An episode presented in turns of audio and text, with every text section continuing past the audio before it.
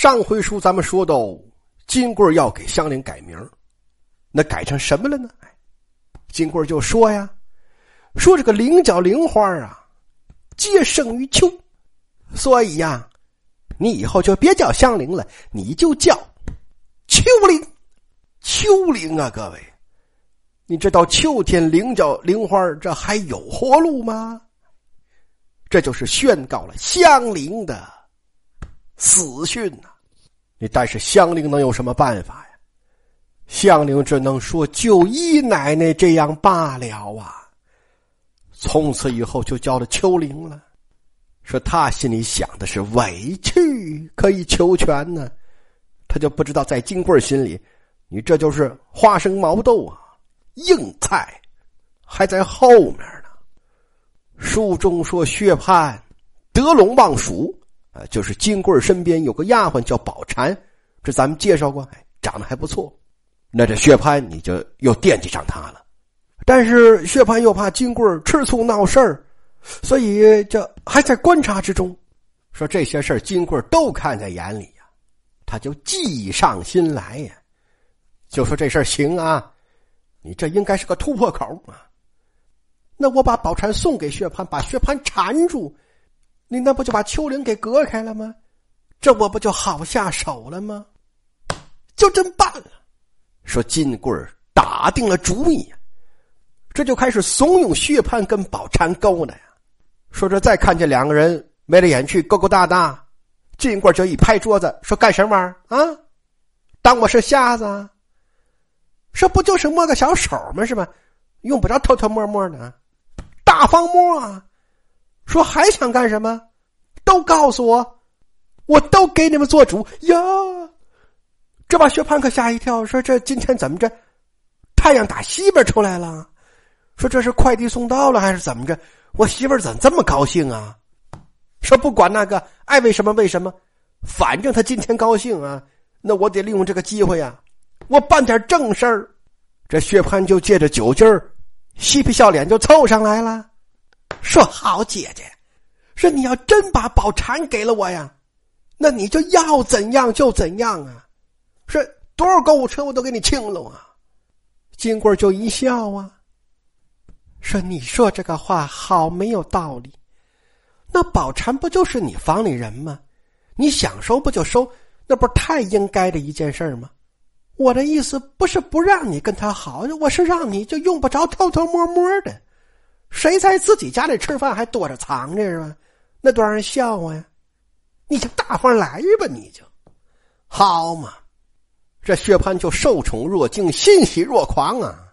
你这一晚上是吧？就用实际行动啊，对金贵表示了衷心感谢啊！八十回呀，谁愿意看自己看去吧。说这晚上啊，忙活大半宿，第二天继续战斗啊，也不出门了。说过了午后啊。金贵就有意创造机会，让薛蟠跟宝蟾成事。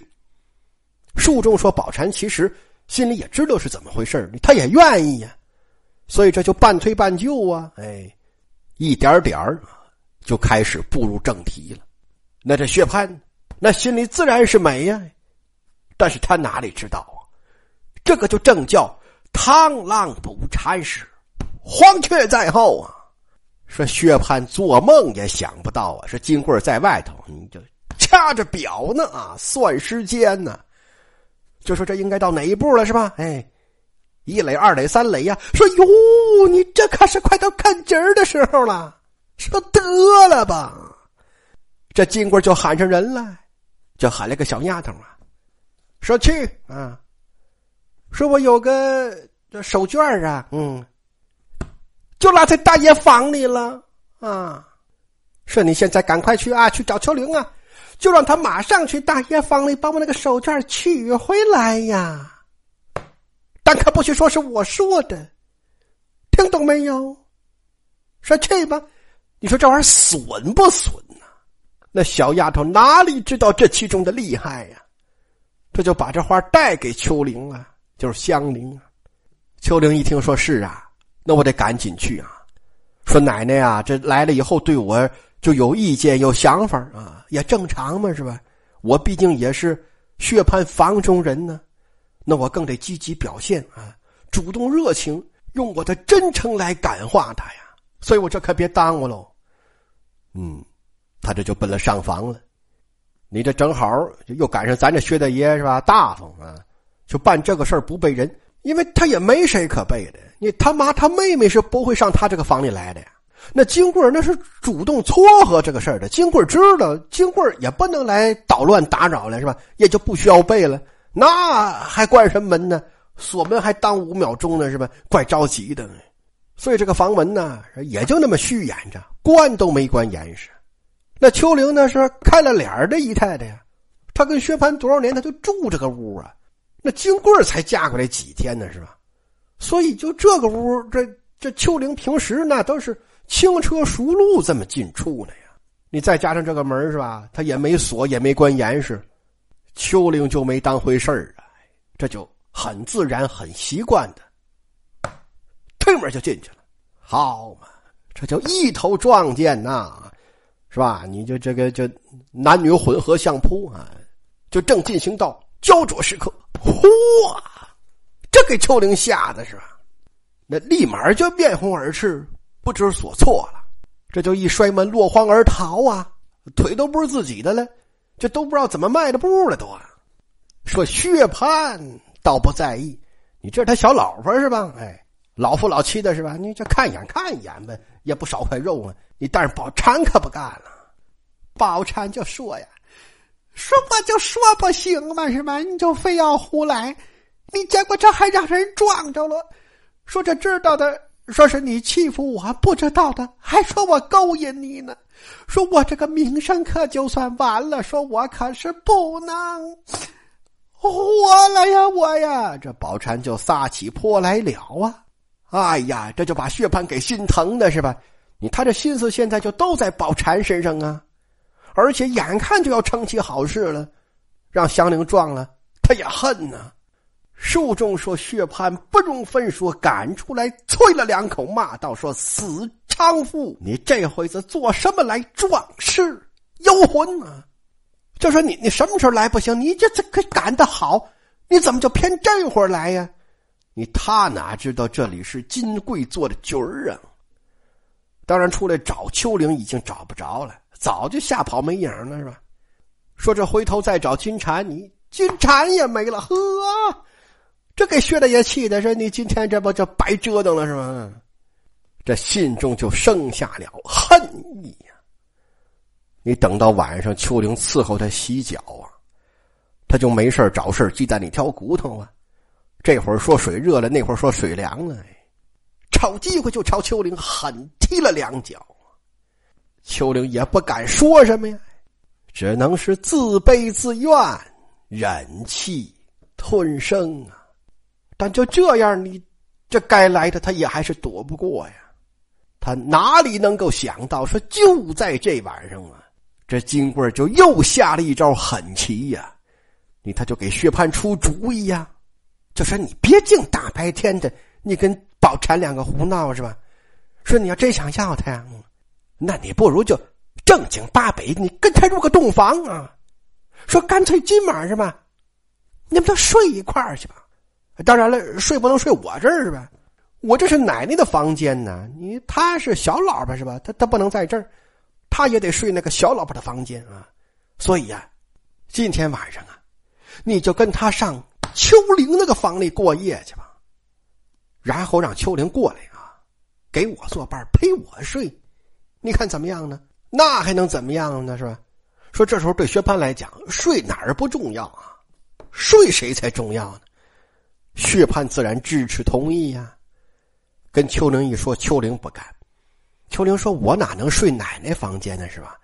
我我就睡下人房间就行了。我跟老妈这么挤一挤。”金官一听说：“哟，你这肯定是嫌我脏啊，是吧？嫌我们门户小，家教差，卫生习惯不好，就还不如你们个老妈子干净呢，所以这才躲着我了，对吧？啊，说说要不这个原因呢，嗯。”那就是懒，就是怕跟着我住啊，晚上伺候我累着喽啊，图安逸。金贵说：“嗨呀，你以为我愿意让你伺候我呀？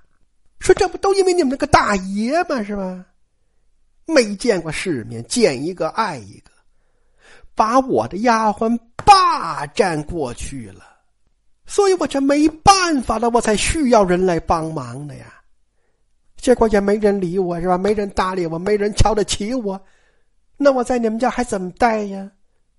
我不如死了就算了。你看，他上纲上线，他把薛蟠往里拉，果然薛蟠就上了套了。薛蟠就怒了，就骂秋玲说：“不识抬举是不是？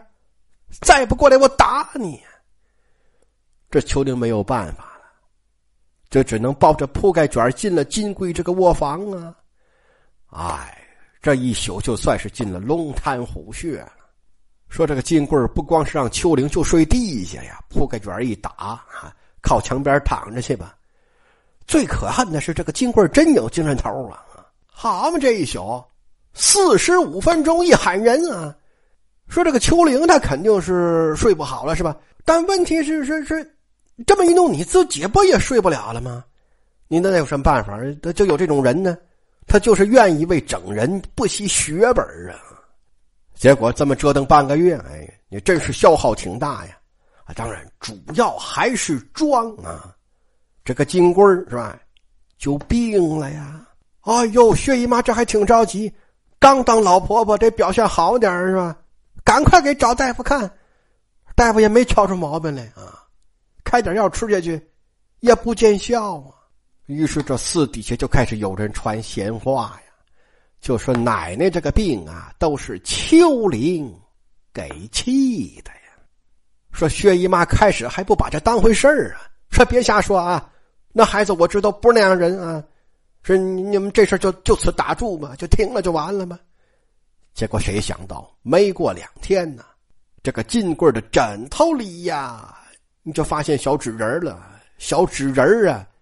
马道婆做饭，你还记得吗？哎，就那个东西，这上头还写着金贵的生辰八字啊，在心口跟四肢关节处啊，还扎着银针呢。哎呦，这屋里就觉得这是出了大新闻了，就乱了呀！哎，就有人把这个拿来给薛姨妈看，书中说薛姨妈和薛蟠一见此情此景，也慌乱起来呀，就要拿人拷问啊，都抓起来挨个问。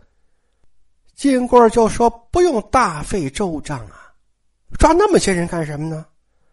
说要我说呀，就抓一个人就行。嗯，就抓宝蟾，因为宝蟾是我贴身丫头啊，就在我身边啊，进我房间最方便呢。所以在我枕头里发现这个，那想必一定就是他干的呀。”薛蟠说：“不能啊，说怎么他就进你屋了是吧？”说人家宝蟾这两天那那都这都进的是我屋啊！哦，金贵说不是他呀，那不是他，那那那还能有谁呀？是吧？说难道这个事儿啊，就就就是我自己梦游，说我自己干的？薛蟠说秋玲啊，说这两天不是秋玲陪你在那个屋里住的吗？说出了这个事儿，你怎么不拷问秋玲？哦。金贵说：“我还能这样想呢，是吧？”说：“说我可不敢呐。说要是这么着啊，那要我说这事儿啊，就算了吧，咱就都装不知道吧。说横竖不就是要治死我吗？把我治死了再娶好的呀。说就算不娶，我看你们仨人处的也挺好，嗯，就我多余。说完，这眼泪还下来了呢。”嗯，这呆霸王就上了当了。薛蟠这就超过门栓呢，搂头盖脸就打香菱啊。薛姨妈说：“你干什么呀你呀？事情还没搞清楚，你怎么就打人呢你呀？”